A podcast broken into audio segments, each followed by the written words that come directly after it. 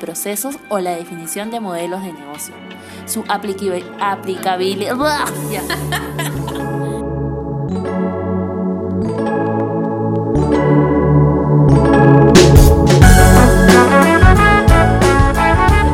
UX Skills. Bueno, en el capítulo anterior, eh, como bien, si es que han escuchado el episodio, saben que el tema anterior fue el, el de inclusividad. Bueno, pusimos inclusividad, pero abarcamos ciertos conceptos, también lo que era accesibilidad, el tema de este diseño que ya no solamente tiene en cuenta a los usuarios que habíamos nombrado, autodenominado en ese episodio estándar, sino aquellos este, usuarios que tienen ciertas limitaciones físicas, sean momentáneas o permanentes. Y bueno, un poco vamos a hacer back to the basics, ¿ya? Ya que hemos visto que hay como que una profi profileración, o sea, ha aumentado los cursos de lo que es Design Thinking y es como que un pendiente que teníamos de los temas que nos han pedido. Entonces el episodio de hoy va a ser dedicado a profundizar acerca del origen, Design Thinking, más que nada lo que a ustedes les interesa que es esto metodología que suena muy chévere en forma teórica y cuando lo venden, qué tan efectiva es en la práctica a la hora de generar productos y servicios.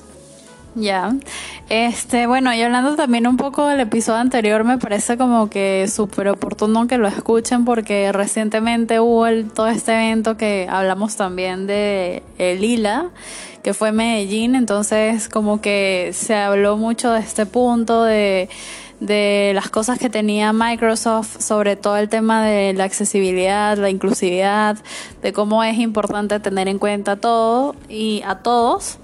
Y me parece como que súper chévere que, que todo el mundo que, o sea, como que todo el mundo volvió a sus orígenes eh, como con, con esa mentalidad o como con ese check de que hay que tratar de ser más inclusivos, tratar de generar productos o soluciones que, que abarquen estos temas para que finalmente se logre la inclusividad, ¿no?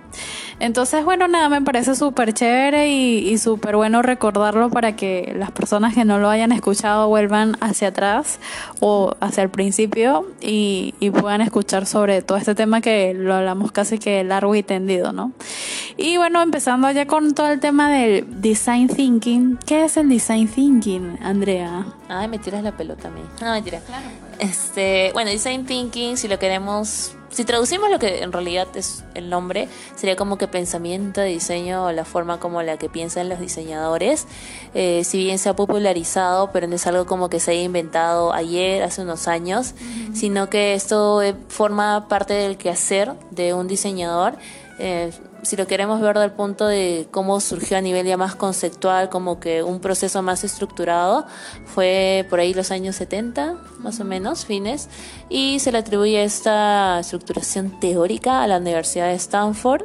Eso es lo que me acuerdo que he leído. O sea, igual les invito a que busquen en Google, busquen en Wikipedia ahí es un poco más de si quieren profundizar el tema de la historia pero sí eh, como que entró en auge porque en los 90, por ahí medios 90, había una consultora que es IDEO, que ya hemos mencionado en otros episodios, IDEO, ya que empezó a popularizar eso, en, sobre todo ya aplicó esta metodología no solo en el quehacer, porque eso se usaba en el quehacer de diseñadores, sobre todo industriales, y también diseñadores de productos, sino lo empezó a aplicar ya en diferentes ámbitos, también en temas de negocio, o sea, eh, para generar negocios, para generar productos en general y servicios, ya no tanto que sean de tangibles, sino también en, para productos y servicios digitales. Entonces fue como que, mira, esta, esta forma de pensamiento de diseño sí funciona, me ahorra costos, entonces fue como que, wow, ¿no? O sea, es como que el descubrimiento de la dinamita, por decirlo así, pero a nivel de los que son negocios y qué sé yo, así fue como que, ¡ah! Esta es la forma, ¿no? Este es el El descubrimiento del agua caliente.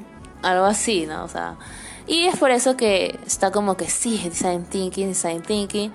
Pero como les venía diciendo, esto no es de ahora, o sea, ya cosa como más de, bueno, con ID y todo, que más de 20 años. Y si se sigue usando, se sigue como que difundiendo, es porque las empresas que aplicaron esto vieron que les generó algún tipo de cambio, no de impacto.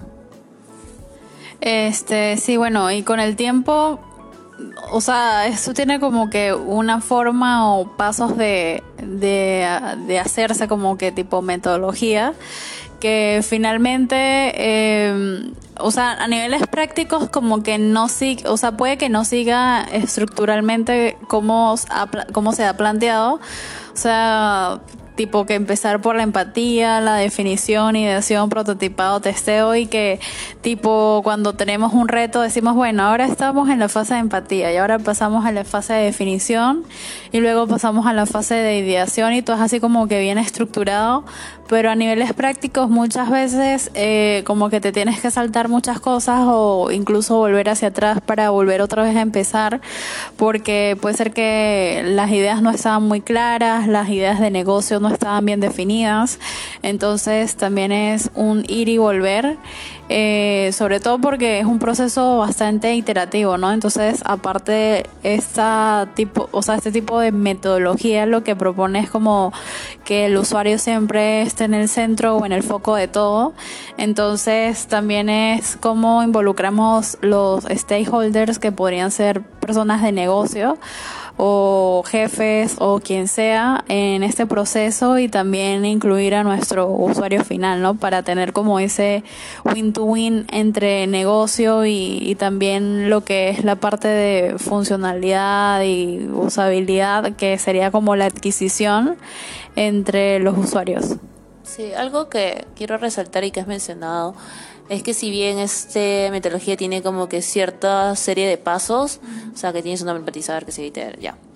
Pero no es que la vas a seguir como está diciendo bien Elba, es paso uno, acabo, paso dos, paso tres, paso cuatro, paso cinco, porque a veces esta forma de trabajar, que es el design thinking, lo que quiere hacer justamente es, eh, de cierto modo, facilitarte este proceso de llegar o dar solución a algún tipo de problemática, ¿no?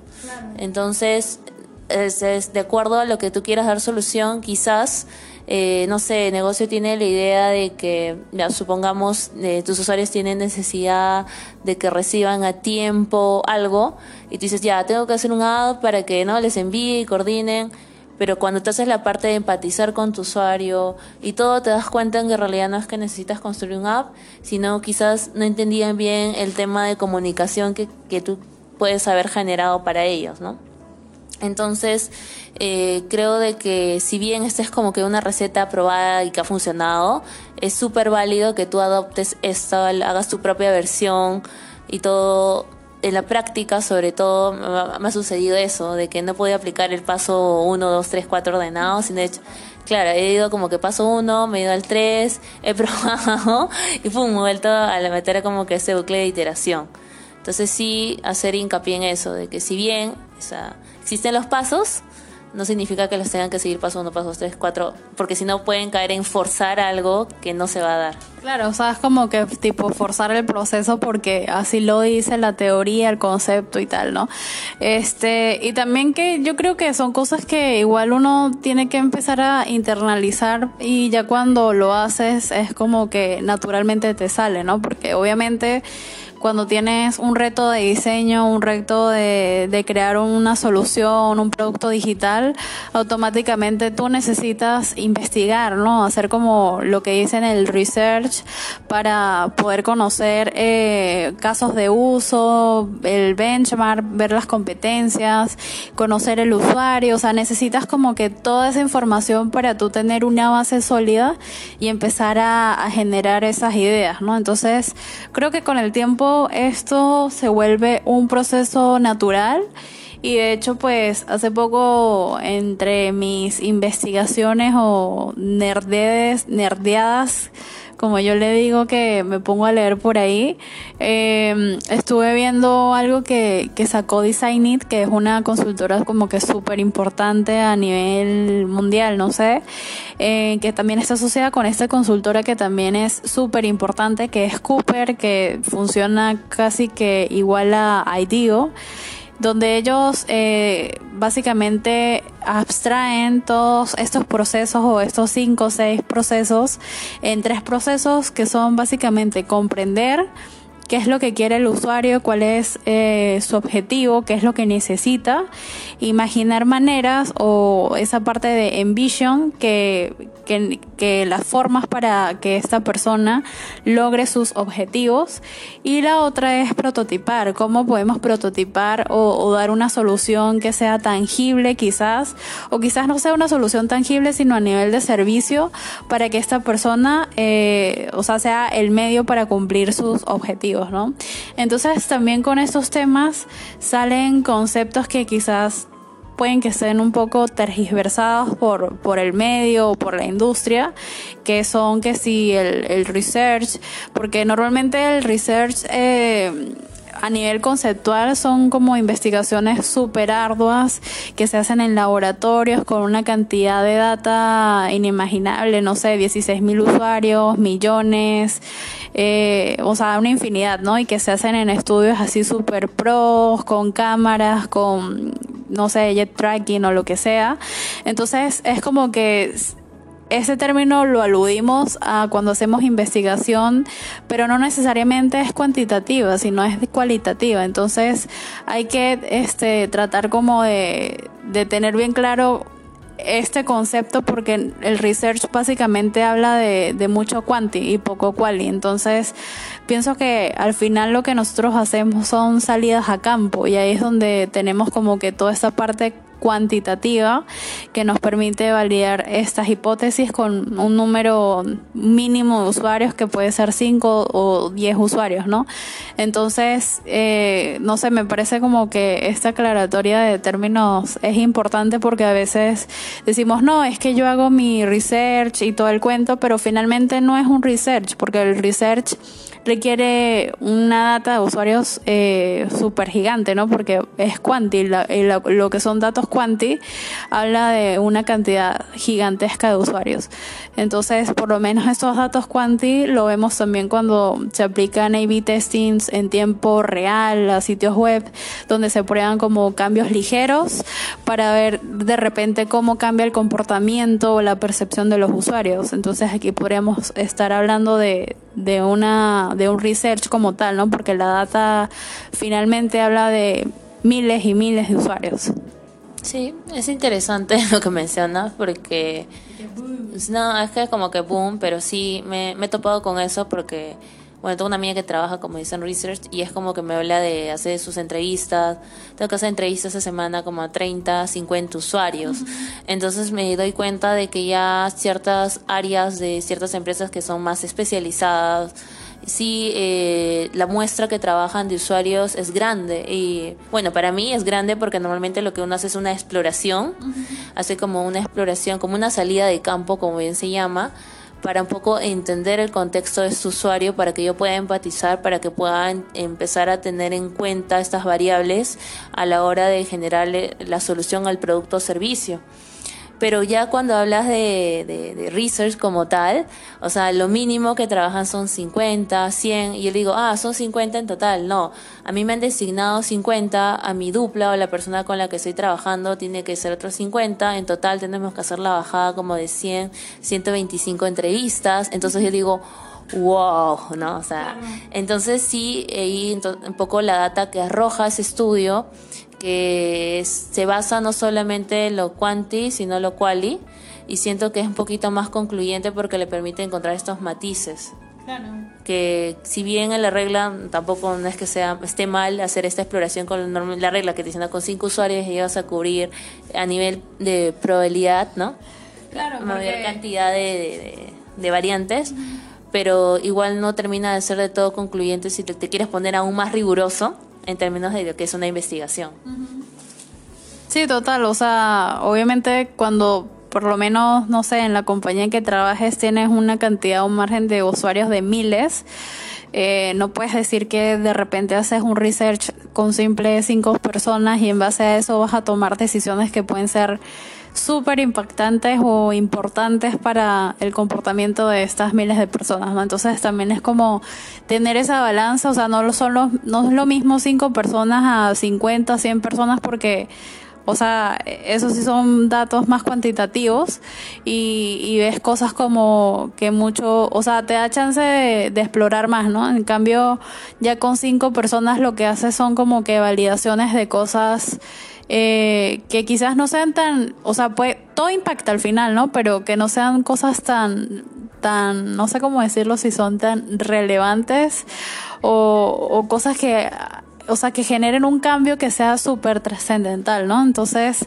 o sea, hay que tener como esa claridad porque obviamente todo el mundo de, habla de que no, sí, yo hago research, pero realmente qué es lo que es research? O sea, creo que aquí estamos entrando como que a otro berenjenal que no era el, original, pero es interesante porque finalmente esta parte de, exploración, de salida a campo y de estudio de campo y todo este cuento eh, se relaciona directamente con la metodología del design thinking, ¿no? Porque parte de construir eh, se basa de una necesidad de, de datos que pueden que sean cuantitativos o cualitativos, ¿no? Entonces, es tener en cuenta esto y también el tema de a nivel conceptual cuando de repente dices, ah, no, yo soy un diseñador, eh, un researcher, ¿no? Pero un researcher de qué cualitativo, eh, qué es lo que haces, estudios de campo, entonces hay que, hay que estar pilas.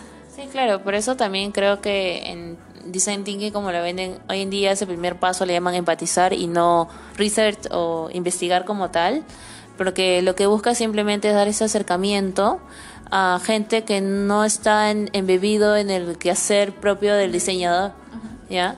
Entonces es como que desde esta salida, porque es una salida de campo, y entonces tienen un primer acercamiento y es como que, wow, no conseguiré todo esto pero sí eh, creo de que alguien que se dedica o netamente está en el tema de, diseñar estos productos, servicios, no va simplemente salir unas, va a hacer unas dos, tres salidas a campo, empatizar y bueno, ah, sí, tiene razón, ¿no? Ya. Sino toca hacer un poco, profundizar, ¿no? O sea, una investigación exhaustiva, creo yo, para poder mapear todas esas variables. Igual, como dice, vamos a entrar aquí en debate de, oye, si de verdad eres un research, si de verdad has hecho research o no, bueno, pueden investigar, ¿ya? O sea, lo que estamos diciendo nosotras es lo que nosotros creemos en base a la práctica, lo que hemos visto. Y pasemos al siguiente paso, pues, del, del design thinking. Nos quedamos en empatizar. Este, sí, total, como dice Andrea, pues obviamente esta información que estamos dando parte de un conocimiento, de una experticia, y obviamente esto que comento no es algo como que yo ya lo tenía súper aprendido, sino que también parte de, de esas ganas de, de conocer, ¿no? Y que cuando buscas la información finalmente obtienes algo, ¿no? Entonces, esto me pareció como que súper relevante porque, o sea, hay cosas que, que las personas dan por sentado se lo toman como que muy a la ligera. O sea, como que, ah, sí, yo hago UX, yo hago UI, yo hago research, yo hago interacciones, yo hago un montón de vainas que finalmente, al, o sea, como que en la realidad no, no equivalen a, a eso que, que dices ser, ¿no? Entonces, es también un poco de ser conscientes de nuestras capacidades y lo que podemos ofrecer y de lo que estamos haciendo, ¿no? Como una autoevaluación. Este, muy filosófico, pero ya pues. Entonces, bueno, en el design thinking tenemos como que los pasos o los steps que son como los originales eh, que se han fundado por la persona que dijo Andrea, que no me acuerdo el nombre. Este, y están estos tres que yo menciono que me parece que son como que están más abstractos en el sentido de que obviamente de, de cinco o seis pasos ya solamente tienes tres, que son como que los más basics, ¿no? Que necesitas comprender la, finalmente el objetivo de, de hacer o el propósito de qué es lo que quiere tu usuario, hacia dónde quiere llegar o la meta con, lo, con esta solución. Y la, la otra es como imaginar ideas o ese envision de, de cómo puedes conseguir esto, ¿no? O sea, de qué formas, o sea, cuál sería el medio, el servicio, el tipo de interacción y finalmente construirlo. Y claro, todos estos procesos requieren un proceso iterativo de ese propio research, de salir a campo, de iterar, de probar y de volver otra vez como a esos pasos anteriores para seguir avanzando. O sea, no es como que si tienes que volver es algo negativo porque finalmente cuando miras hacia atrás, eh, puede que avances más de tres pasos, entonces finalmente esto te impulsa a, conseguir el objetivo. Exacto. no, bueno, como dice Elba, o sea, eh, por ejemplo, ella ha mencionado su propia versión, por decirlo así, Design Thinking, y son solamente tres pasos. Hay inclusive personas que dentro de su proceso... Lo que yo he visto y que es muy común es que hay empresas que adaptan, y se basan en Design Thinking y crean su propia versión y le agregan pasos, en otras como que reducen un paso y así, porque esto de aquí lo van adaptando de acuerdo a lo que ellos necesitan, de acuerdo a los procesos que tienen, etcétera, etcétera. Pero más allá de los pasos, más allá de que si estás haciendo design thinking o utilizando alguna otra herramienta, framework de trabajo, metodología, religión, ya como lo quieras llamar, ya. Porque sí, eh, también hay esa gente que es como que evangelista, el design thinking es la solución, no lo necesitas, esto te va a dar la luz a tu vida y todo lo demás. Eh, creo que tiene, tiene que ir un poco con la capacidad que tiene cada uno de saber en qué momento aplicar qué cosa, qué herramienta y siempre hacer este análisis, esta reflexión, ¿no? No solo quedarse, ya, esta herramienta es buena y porque la he aplicado, lo que, el resultado que estoy dando es bueno, sino siempre buscando esta retroalimentación constante, ver los puntos de mejora, creo que es lo primordial, más allá que te, te llenes de herramientas, metodologías, es esa capacidad de saber cuándo utilizar qué y por qué. Claro, o sea, eso también es como que la propia adaptación del proceso, ¿no? Y también tener en cuenta o, como que internalizar de que hay hay puntos donde simplemente lo que estás haciendo no va a funcionar y es aceptarlo. O sea, casi que lloras por dentro, pero, pero es así. O sea, si es el proceso, de repente tú dices, pucha, hice el mejor diseño con las mejores interacciones, pero entonces vas a la salida de campo y tu usuario dice, no sé qué hacer, o sea, no entiendo dónde me meto, no veo las opciones, a pesar de que las tiene ahí. O sea, me ha pasado que he salido a campo, o sea, esto como ejemplo real. Eh, ahorita estoy en un proyecto que tiene una prioridad bastante alta, entonces eh, nosotros, bueno, con mi equipo de este proyecto hemos planteado una solución que al inicio pensamos que, pucha, era la ideal.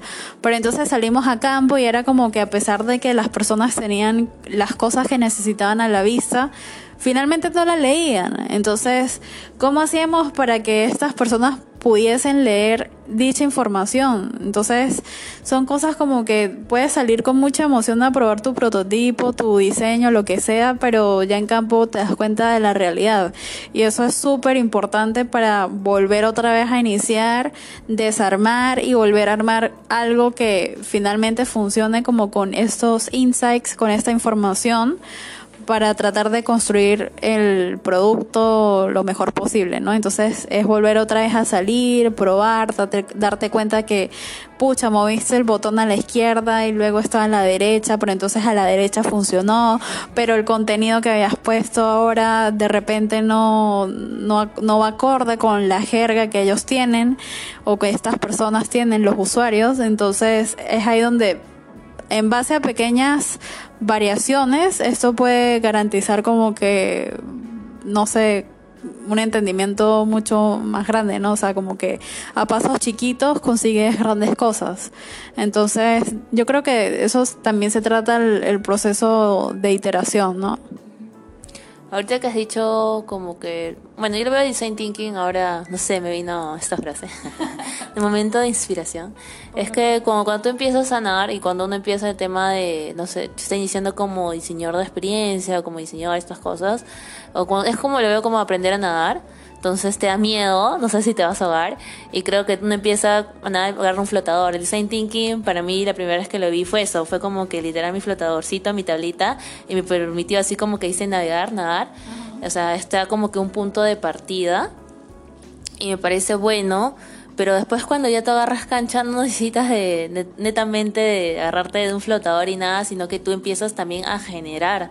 Eh, he visto muchas personas que partiendo de, de design thinking ha empezado a generar sus propios procesos, sus propias herramientas.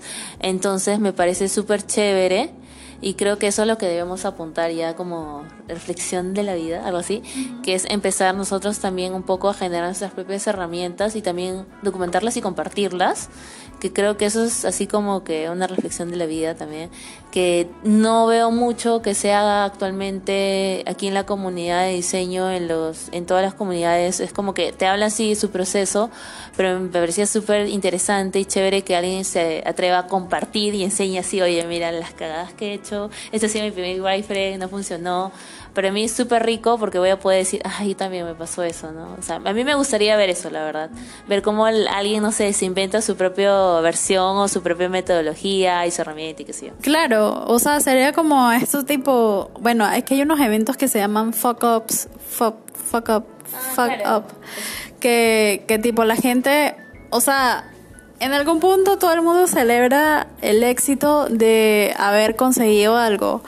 Pero realmente el éxito de algo se basa en las cagadas que hemos cometido, porque obviamente si tú sabes que hay algo que no funciona, puedes hacerlo de muchas otras maneras y esas otras muchas maneras se pueden generar dicho éxito, ¿no? Entonces por lo menos hay estos eventos donde la gente va y habla de sus cagadas y es como que todo el mundo empatiza de algún modo, dice, pucha, me pasó lo mismo, o sea, como que qué bueno que no estoy sola en este mundo de las cagadas o que no soy tan terrible porque otra persona le pasó lo mismo, ¿no? Entonces, eh, o sea, me parece, me parece chévere eso. Sí, este, aquí ya creo que antes hacía más seguido, así como datito. Eh, pueden buscar Fuck Up Nights Perú y creo que todavía los hacen no tan de forma regular como antes, pero sí son, como dice, unos buenos eventos para aprender del fracaso y eso creo que ya lo hemos dicho también que vean siempre el error, el equivocarse y los fracasos como oportunidad de mejora, ¿no? no tengan miedo a equivocarse. A nosotras nos pasa seguido, no saben cuántos episodios hemos borrado y cosas así. y aún así se nos quizás se nos borre este, pero sí, seguimos aprendiendo. Exacto. Este, bueno, yo creo que podríamos entrar en materia, podría ser como algo muy general y breve. Eh, no sé si Andrea quiere explicar sobre los procesos de design thinking, porque obviamente siento que empezamos hablando, o sea, hemos tenido parece esto como una curva de diferentes cosas que hemos hablado, pero no hemos profundizado propiamente en los procesos. Y finalmente eso es lo que venimos, ¿no? hablar de, del design thinking a pesar de, de todo este tema filosófico y de conocimiento general, ¿no? Entonces, Andrea, háblanos un poco de los procesos del design thinking.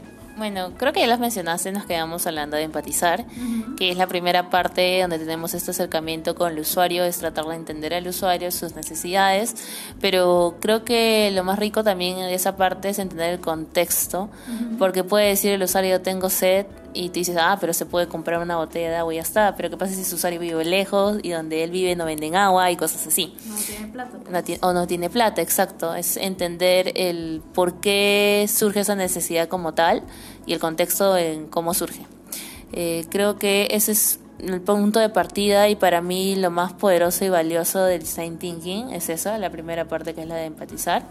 Después viene como que ya definir, que es, oye, he encontrado toda esta información y toca la hora como que sintetizar y decir, oye, he mapeado, no sé, cinco necesidades, supongamos... Eh, el ejemplo de la persona que tiene sed. El ejemplo tiene sed, tiene hambre, tiene frío, supongo, tiene como que cinco más, y tiene ganas de ir al baño así, ¿no? Entonces yo voy a priorizar cuál de ellas es la que me voy a enfocar a dar solución, cuál es la que quizás yo voy a poder dar la mejor solución y le va a causar mayor impacto, qué sé yo. Entonces la parte de definiciones como tal es definir exactamente a qué le voy a dar solución para el objetivo. Y viene la siguiente parte que justamente es idear. Ideas en base a lo que ya tú has definido que vas a dar una solución.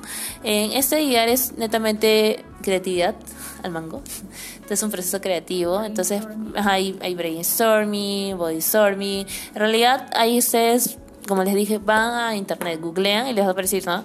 Eh, técnicas de ideación y les aparecen un montón de formas de, de generar estas ideas. Después, una vez que yo tengo la idea, selecciono qué idea es la que voy a eh, desarrollar, voy a prototipar y justamente el siguiente proceso que viene es el de prototipar. Eh, para esto de prototipar, necesariamente vas a hacer un prototipo ya en ponte en la compu, hacia tu enlace, tu app, las, las vistas así súper como que high fidelity, pero eh, te puedes valer de lápiz y papel para ir validando la posible idea que se te ha ocurrido.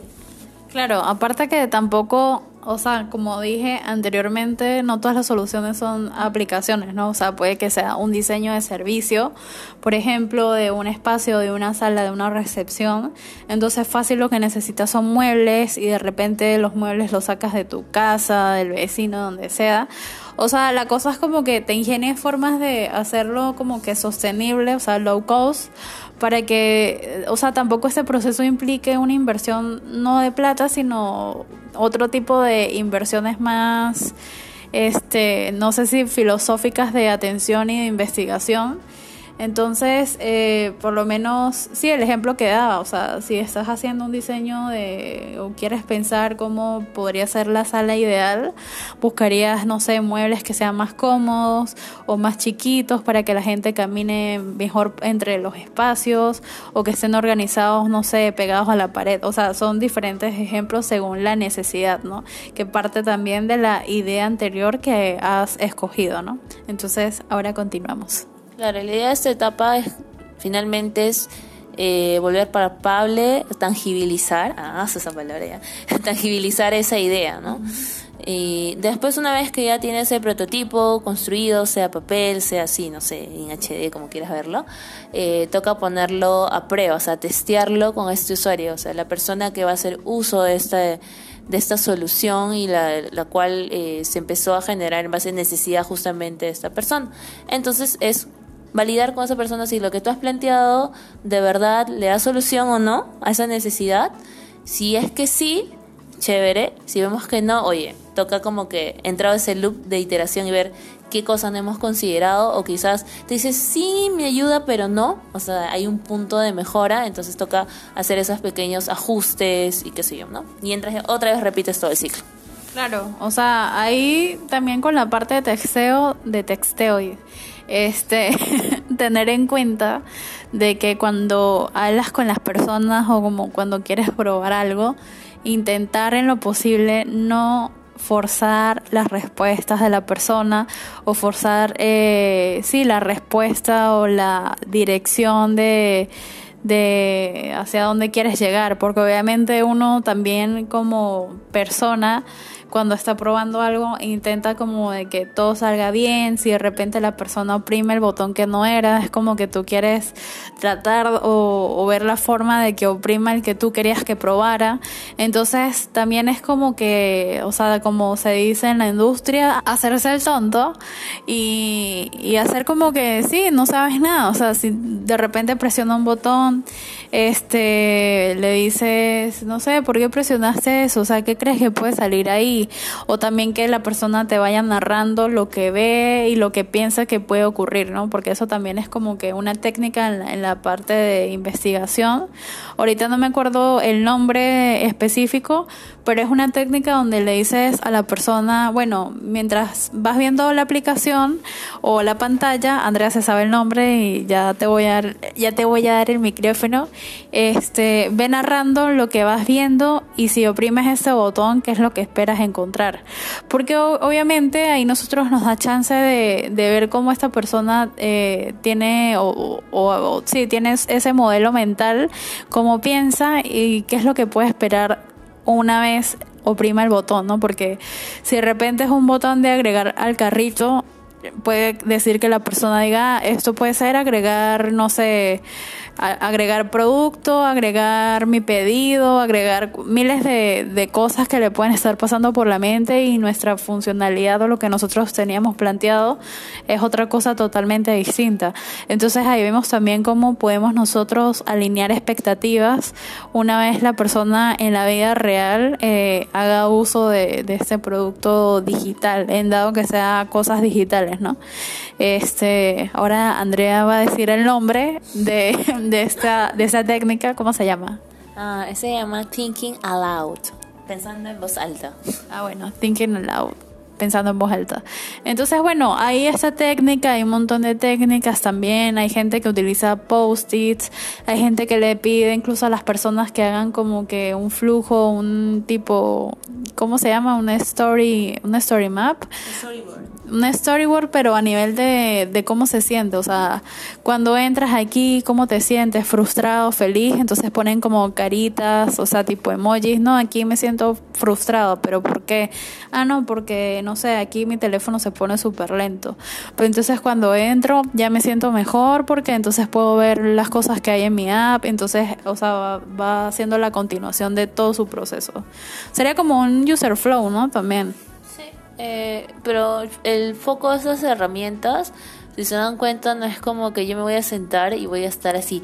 Ya, ¿cómo te sientes? Y ya, pum, siguiente. No, la idea es como que el usuario sienta involucrar en el proceso. Creo que, por ejemplo, las técnicas que yo más disfruto siempre son las de co-creación, cuando me toca hacer la generación de ideas y hay técnicas como que tú acompañas al usuario en su día a día, o sea, más allá de las entrevistas, los shadowing, las observaciones en contexto, participante, no participante, etcétera. Inclusive es como que supongamos que tu usuario necesita usar el app y lo utiliza en horario de la mañana, entonces tú usas los mismos medios y si vas aplastado experimentas cómo es que todos los estímulos y todas las cosas que sucede cuando quiere usar el app, ¿no? Entonces, sí la verdad, la parte de, bueno, no voy a decir investigación, ya que él va, nos ha enseñado en este episodio de que lo que hacemos no es investigación como tal, ¿ya? Es un estudio de campo, esas salidas de campo son lo que yo más disfruto. Lamentablemente, he de decir, les voy diciendo, en el mundo ideal, o sea, genial, se dan siempre, pero a veces por temas de tiempo, y eso sí les voy adelantando, si es que se, siguen trabajando. Spoiler, es de que no siempre se van a dar por temas de tiempo, porque hay deadlines y todo, pero en la medida posible siempre luchen, batallen para que no se deje de probar con sus usuarios, no se dejen esas salidas de campo. ya. Sí, o sea, total, es totalmente importante lo que dice Andrea, porque así sea que pruebes con dos personas. Obviamente la cantidad no es tan alta, pero aunque sea, puedes intentar hacer pruebas o salidas a campo interdiarias, ¿no? Entonces es como que sales, pruebas, vuelves, ajustas, vuelves a salir. Entonces son procesos, o sea, esos procesos son como que totalmente iterativos, ¿no? Pero no dejas de lado eh, al usuario porque finalmente te puedes estar perdiendo de cosas súper importantes que no habías tenido en cuenta. Entonces, por lo menos mi, mi última experiencia en estas últimas dos semanas es que he tenido un montón de salidas a campo, obviamente también por la prioridad del proyecto. Y eso me, me ha servido un montón porque obviamente también conoces el contexto, o sea, vas hacia donde la persona está, donde vive, de repente el foco de atención que tiene para, para ese momento porque puede ser que eh, la persona sea dueña de un kiosco, de un local donde tenga que atender personas, entonces como tiene que atender personas, no puede estar pendiente del producto digital que tú le quieres mostrar, de la prueba, entonces así como pasa en ese momento, pasa a lo largo del día, entonces quizás su foco de atención a este producto, a esa aplicación, puede ser del 10 o 20%, entonces eso también es un punto importante, o sea, cómo haces para que la persona tenga un acceso mucho más sencillo a, estas, a estos features, a esas funciones que son importantes para realizar una acción, que son como relevantes para algo y que estén a la mano para que no pierda tiempo buscando y que en ese tiempo que busca de repente hay gente que llega y le interrumpe o su hijo, su hija, lo que sea. Entonces también son como que factores a nivel de, de contexto, ¿no? Entonces, nada, eso por ese lado. No sé si Andrea tiene otro comentario. Eh, la verdad que no, mentira. Eh, bueno, como para concluir, o sea, de verdad, al final se ha vuelto más una reflexión en torno al design thinking que profundizar acerca del design thinking como tal pero creo de que nos estamos basando tal cual en esas experiencias y es eso. La verdad no es como que venga a mí en la chamba y diga, oye, voy a aplicar eh, design thinking para el proyecto, paso número uno. No, la verdad check, la verdad que no sea así. Eh, va a haber de que durante cada etapa del design thinking eh, hay diferentes herramientas. A veces muchas herramientas, si bien están como que clasificadas por una etapa, las puedes usar, por ejemplo, cosas que son de investigación las he usado para idear y cosas de idear para investigar y así sucesivamente. Eh, les digo eso, que también durante su chamba de, UX si encuentran herramientas, experimenten o sea, si bien hay como que las que siempre funcionan, no teman tratar de probar, de innovar, Eh, esa es una. Eh, otra recomendación es que también se acerquen así otros UX y les digan, oye, traté de usar esto, pero pasó esto, no me funcionó. Siempre busquen eso, el compartir y la retroalimentación. Sí, la colaboración, súper importante. Y ya, o sea, en torno a lo que es design thinking como tal. Y si pueden, también traten de buscar nuevas, este, como que herramientas. Hay muchas, creo que la otra vez les compartimos como que canales en Slack, donde hay muchos, de verdad, muchos diseñadores que están empezando a generar eh, como que nuevas formas de trabajo que me parecen súper interesantes y no están como que tan difundidas o formalizadas y vendidas, la verdad, como el design thinking. Pero pucha, por ejemplo, una cosa que me pareció una chica, o sea, les comparto rapidito, que ella siempre dice que cuando haces los journey maps es como que siempre es muy lineal.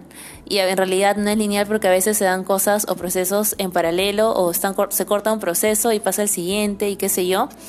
Y ella propuso, por ejemplo, un journey map que era tipo, no sé, eh, una especie como que caminitos en paralelo. Y era como que estás, estás aquí, como cuando haces esos mapas y estás aquí y tienes esta opción 1 ABC, igualita había eh, una especie de journey map que no era lineal, sino que era inclusive como medio circular. Entonces fue como que wow, porque siempre a veces yo me encontraba cosas limitantes.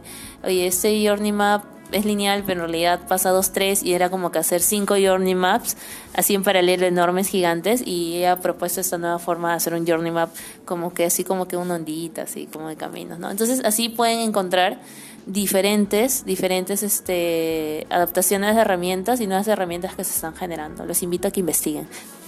Claro, eh, y también con respecto a eso, o sea, hablando propiamente del design thinking, si ustedes van de repente a IDEO o IDEO.org.org, creo que se llama, este, ellos tienen bastantes, bastantes kits eh, que son bastante útiles para, para todo esto que se hace, ¿no? Entonces es como que hay que apalancarse de esas cosas que son gratis y finalmente que son de estas personas que, que promueven este tipo de, de metodología, ¿no? De, pensamiento del diseño enfocado o centrado en el usuario.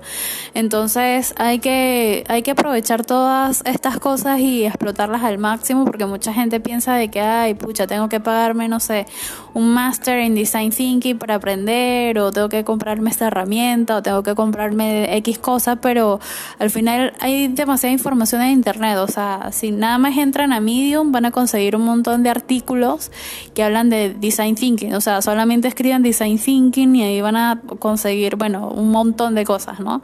Entonces, eh, nada, o sea, aprovechen todos los medios que tienen a mano, IDEO, IDEO.org, por ejemplo, o sea, ellos tienen como que varios segmentos de dentro de su propia marca. Entonces aprovechen, también aprovechen quizás el contenido que da Cooper, ellos tienen otro tipo de información, aplican el design thinking de otras formas que son como estos tres pasos que les mencioné y que por lo menos en mi caso me parece como que mucho más sencillo porque yo soy como que más pragmática, o sea, como que me gustan las cosas más simples, pero que igualmente quizás pueden tener el mismo tipo de impacto, ¿no? Entonces, eh, son ese tipo de cosas. Este, por otro lado, bueno, yo creo que ya damos por terminado este episodio, así que muchas gracias por escucharnos. Eh, creo que este va a ser el último episodio de la temporada 1 de UX Bills, porque se vienen cosas más interesantes. Sí, se vienen muchas sorpresas. Hemos escuchado su feedback. Muchas gracias por acompañarnos a lo largo de estos nueve episodios. ¿Han sido? Nueve episodios. Nueve episodios. Disculpen si ha habido como que entre episodio y episodio en algunos, eh, como que hueco de espacio. Eh, no voy a prometer que no voy a viajar porque me encanta viajar, pero voy a tratar de ordenarme mejor con los tiempos. Eh, igual, ya saben de que siempre dejamos habilitado un enlace para escuchar todas sus opiniones, sus sugerencias leer, bueno, ver, leer, ¿ya? con atención, leer con atención. Eh, ay, ¿qué más les iba a decir? Ay, se me fue la idea. Ah, sí, la nueva temporada, espérenla muy pronto, muy pronto. Eh, estamos preparando nuevas sorpresitas y nuevas cosas. Eh, ¿Qué más les iba a decir? Ah, nada, compartan. Si les gusta, les gustó el episodio, compártanos, por favor, denos mucho amor. Por favor, denos mucho amor, en serio, necesito amor. Y nada, lo estamos viendo en un próximo episodio, próxima temporada de. Temporada 2. Este, sí, estamos planeando una temporada que sea como mucho más interactiva y estoy haciendo comillas. Eh, claro, porque también depende de, cómo lo perciban, ¿no? O sea, cómo, cómo lo reciban. De todas formas, pues siempre, siempre estamos abiertas al feedback, entonces aprovechen todos los canales de comunicación que existen, los links y todo eso para darnos todas sus opiniones, sean buenas, malas o constructivas o destructivas, que no sería el caso porque, bueno, este, pero todo sirve, todo sirve. Entonces, nada, yo me despido, me pueden seguir en arroba helloelba o uxrepo. ¡Tarán! ¡Tarán! Recibe entero. Ya mentira, este... Bueno, me pueden seguir en arroba uxnibble, que ahora sí prometo poner contenido, ya es como que la cuenta más seria, oficial relacionada a UX, y mi otra cuenta que siempre es arroba dopamin, pero la verdad que solamente publico fotos de viaje. Eh, en la otra sí voy a empezar a colgar más cosas relacionadas a diseño, así que espérenlo. Síganme, síganme y esperen que... Síganme, por favor, y compártanme. Este, ya, yo por lo menos en UX Repo eh, se estoy poniendo contenido enteramente en español. Este, básicamente es como un repositorio de, de, un montón de cosas que se manejan a nivel de UX. Entonces, nada, es como que mi espacio o mi, mi vertedero de, de información. Este, porque obviamente tengo mi propia cuenta, pero ahí pongo cosas como más a nivel experimental propias que hago, entonces también me parece que la parte de información es súper importante, entonces por eso he creado UX Repo, aparte de también mi blog en Medium que lo tengo un poco abandonado. Entonces, nada, dense una vuelta por, por mi cuenta propia y por UX Repo, arroba arroba UX Repo. Aquí siendo, como dicen ustedes, Cherry. Sí, ya se está pasando la chama con medalla de Cherry. Yo también. Arroba UXNibble. Arroba UXTurbo. Arroba UXNibble. Bueno, nos vemos. Bye. Bye. Chao.